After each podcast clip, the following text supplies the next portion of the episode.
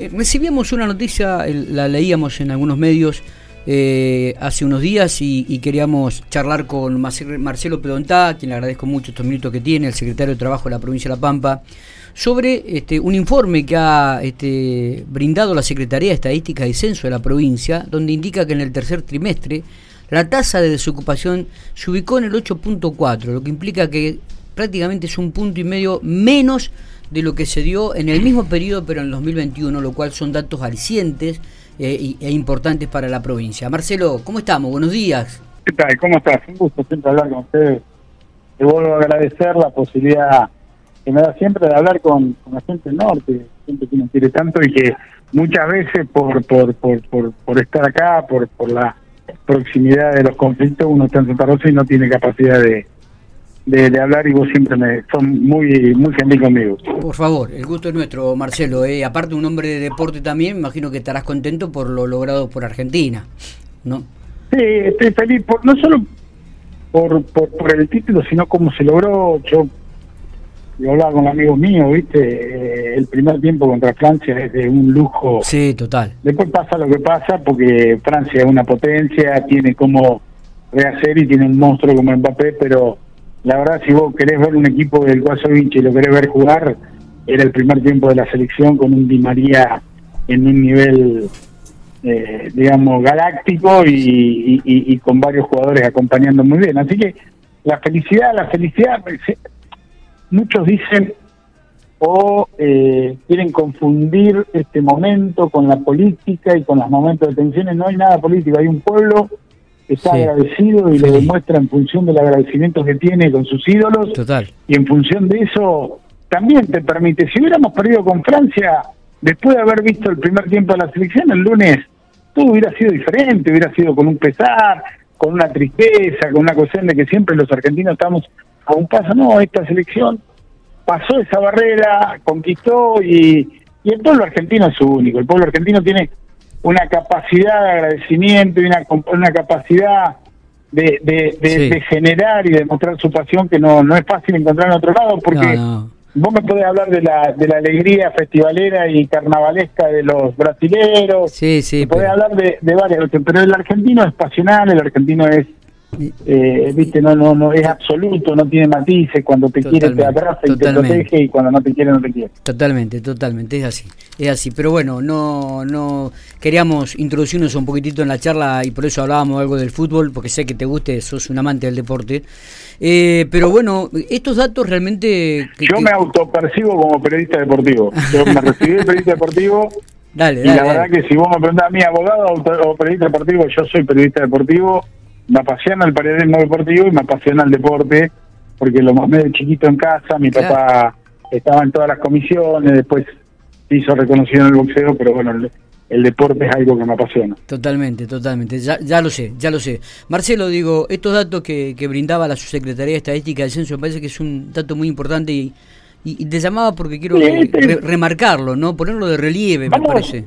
Vamos a, vamos a poner las cosas en su lugar porque tampoco es un número que nos tiene que poner eufóricos, sí nos tiene que dejar, digamos, tranquilo de que las herramientas que el gobernador está poniendo a disposición de los de los empresarios, de los que tienen que tomar la decisión de generar y de aumentar la prioridad en la Pampa, están haciendo su trabajo con fuerza, con sostenibilidad, pero también es cierto que este número es un número que todavía nos da una elasticidad de dos puntos que tenemos que trabajarlo para poderlo bajar, y poder llegar al, piso histórico del desempleo en la provincia de La Pampa.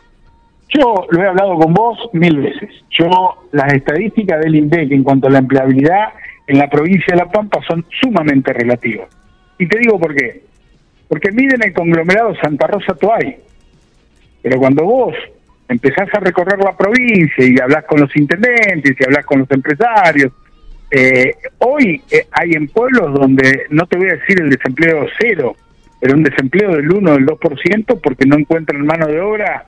Eh, y, no hablemos solamente de la construcción, vos te vas a Quemú y las industrias de Quemú, el, conglomerado industrial de Quemú, hoy está con un faltante muy importante de mano de obra para poder cumplir los compromisos. Hay, me decía el intendente cuando lo visité que hay una empresa, una industria que hace piletas está entregando las piletas y los accesorios por falta de mano de obra y que están analizando en las reuniones que tiene con los industriales de ver cómo ah, pueden aceitar y, poder traer mano de obra de, General Pico. Entonces, me parece que lo tenemos que tomar relativamente. Cuando lo podemos poner, digamos, en su justo número, este número es un número que todavía no está en lo que yo quiero. Pero cuando vos lo pones en asimetría con los últimos tres años, siendo el primer trimestre de cada año el que por una cuestión estacional o por una cuestión de expectativa o de precaución siempre tiene un número más alto que durante el otro trimestre, hoy estamos un punto y medio abajo y eso significa mucho. Está bien. Para el que nos está escuchando, está picando la cebolla para el guiso, para hacer la sopa, vamos a poner los números. El conglomerado Santa Rosa Toay, según esta encuesta del INDEC, habla de, de 61 mil eh, trabajadores o hace a la población económica económicamente activa la fija en 61 mil santarroceños toallenses. Cuando vos vas a los que están empleados, te habla de 56 mil, con lo cual estamos con 5 mil toallenses santarroceños que tenemos que buscarle la vuelta entre todos para poderlos llegar a la accesibilidad del mundo del trabajo.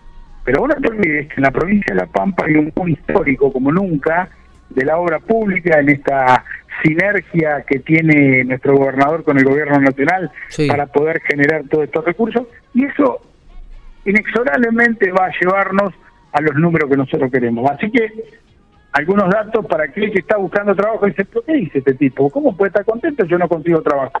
Yo lo que le digo es que esto nos deja tranquilos, que estamos en el buen camino, pero que hay que todavía seguir eh, afilando alguna herramienta y sobre todo hay que ser optimista que por lo menos yo lo soy, el 2023 algunas señales macroeconómicas en el país se van a terminar de acomodar y eso también va a permitir que nuestros industriales, nuestros gastronómicos, nuestros comerciantes eh, se decidan ya de lleno a generar un puesto de trabajo, porque cuando generan un puesto de trabajo no es que están generando ah, un gasto, digamos, compré una cocina, no, están generando un gasto en el tiempo y eso tiene toda una decisión empresarial muy importante, pero vuelvo a repetir, en la provincia de La Pampa estamos por un camino muy importante. Ahora, cuando yo comparo el desempleo en la provincia de La Pampa con el trabajo del INDEC y miro el desempleo en eh, Jujuy y en Tucumán, ahí ya descreo un poquito más de, la, de las estadísticas de lo que estamos viendo, porque ahí no puede, porque uno conoce la realidad, viaja, habla con los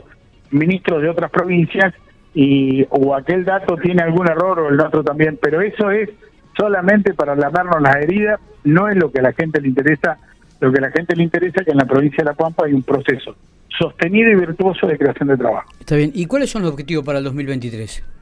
Dentro del el objetivo para dentro del área, eh, nosotros tenemos dos desafíos fundamentales a ver. para el 2023. Terminar de fortalecer el sistema de capacitación, formación y de valor agregado a nuestros trabajadores, o sea, poder preparar a los jóvenes, sobre todo, para que accedan al mundo laboral, pero entiendan lo que es acceder al mundo laboral. Cuando vos accedes al mundo laboral, vos tenés derechos. En la, República Argentina hay un conglomerado de normas que aseguran derechos sustanciales para los trabajadores, pero también tenés obligaciones. Y eso hace que nosotros tengamos que afinarnos porque una de las quejas que tenemos del sector empresario, industrial y de comercio es la volatilidad en la mano de obra. Hoy entran y a los dos meses que están capacitados, ya están fortalecidos, dejan de ir, se van a otro trabajo, no les interesa. También hay una cuestión eh, eh, en cuanto a la inflación y al poder adquisitivo, todo que hay que tener en cuenta, pero esa es una de las líneas. Y la segunda, el segundo trabajo, ya nuestros inspectores de trabajo dedicados de lleno al contralor y a la al fortalecimiento de la aplicación de las leyes laborales, poder en algunos nichos bajar el trabajo no registrado, que es un flagelo. Aquel trabajador que no tiene seguro, no tiene aporte, también es un flagelo, pero convengamos que esto también es un proceso que nos deja la pospandemia. Nosotros, nuestros inspectores, hicieron un trabajo titánico, eh, de mucho, de muy arriesgado, en la pandemia, que era la de controlar la aplicación de los protocolos de trabajo. Hoy vuelto a su función primordial, es la de velar por el cumplimiento de las leyes laborales, me parece que rápidamente lo vamos a acomodar en el piso histórico de la provincia de La Pampa, que siempre anduvo entre el 28 y el 31%. Eh, Marcelo, no sé si nos queda algo más por, por, hablar. Queríamos remarcar estos datos, queríamos tener tu opinión, estás dentro del área, así que si, si no tenemos más para agregar, te agradezco mucho estos minutos. Lo mejor para esta fiesta y por supuesto un exitoso 2023 para, para todos. Igualmente, y espero de corazón te lo digo que sigas teniendo la fuerza y el éxito que estás teniendo con tu medio, con tu programa, eh, porque le hace bien a todo el sistema democrático tener voces eh, que acompañen con la noticia como en este caso, pero cuando tienen que remarcar alguna cuestión que no está bien, nos hace cimbronazo para que podamos eh, tratar de analizar las políticas. Así que felicidades, buenas fiestas. Sé que Fernanda y General Pico están en un sostenido crecimiento y yo creo que eso eh, nos va a permitir ser muy optimistas para lo que viene. Un abrazo. Abrazo grande, que sigas muy bien.